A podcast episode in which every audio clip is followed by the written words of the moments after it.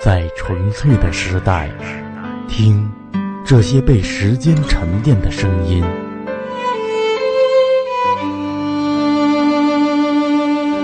一刹那，好像听见了爱情丛生的力量。我的朋友，枕边风电台为您放送摩卡时光。时光。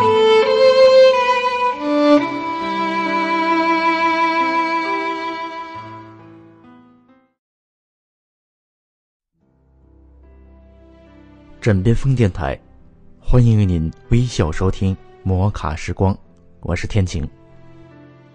今天和大家分享的是学生送我的礼物。得知我们实习组第二天要走的消息后，整个山泉小学都笼罩在一种忧伤中。山泉村是我们毕业实习时自愿来的地方，这里是典型的山区。一年四季，太阳只在中午才照几个小时。山泉小学只有一个老师，四个年级，总共六十二个学生。明天就要走了，我们几个实习老师正在教室里商量最后一堂课。忽然，全校的学生一下子涌进了教室。老师，你们就要走了，这是我们的礼物。谢谢你们。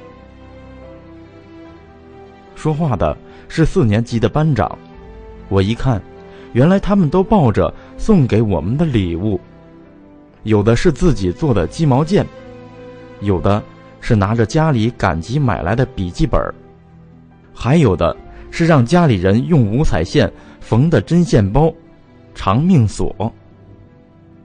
别人都很高兴的送自己的礼物时。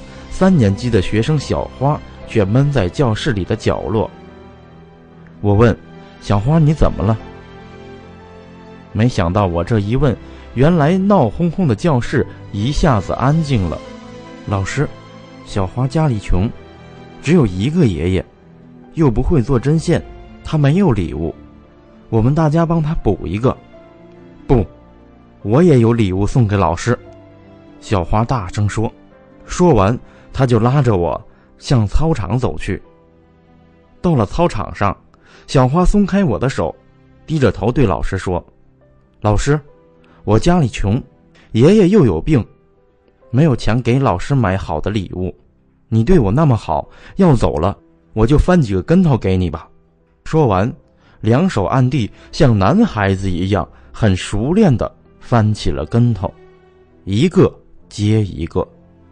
那一刻，我的眼泪湿润了，抓住还在翻跟头的小花，眼泪唰的流了下来，哽咽的说：“小花，你的礼物最珍贵，老师最喜欢。”走的时候，山泉村的乡亲们带着孩子，一直把我们送到了二十里外的镇上。车开动的那一刻。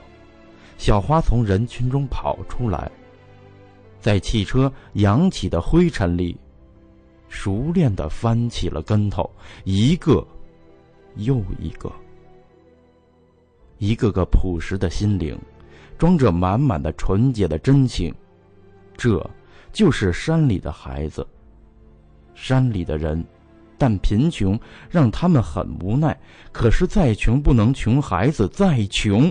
不能穷教育，让我们手牵手，奉献我们的所有。今天的摩卡时光就和大家分享到这里，下期节目再见。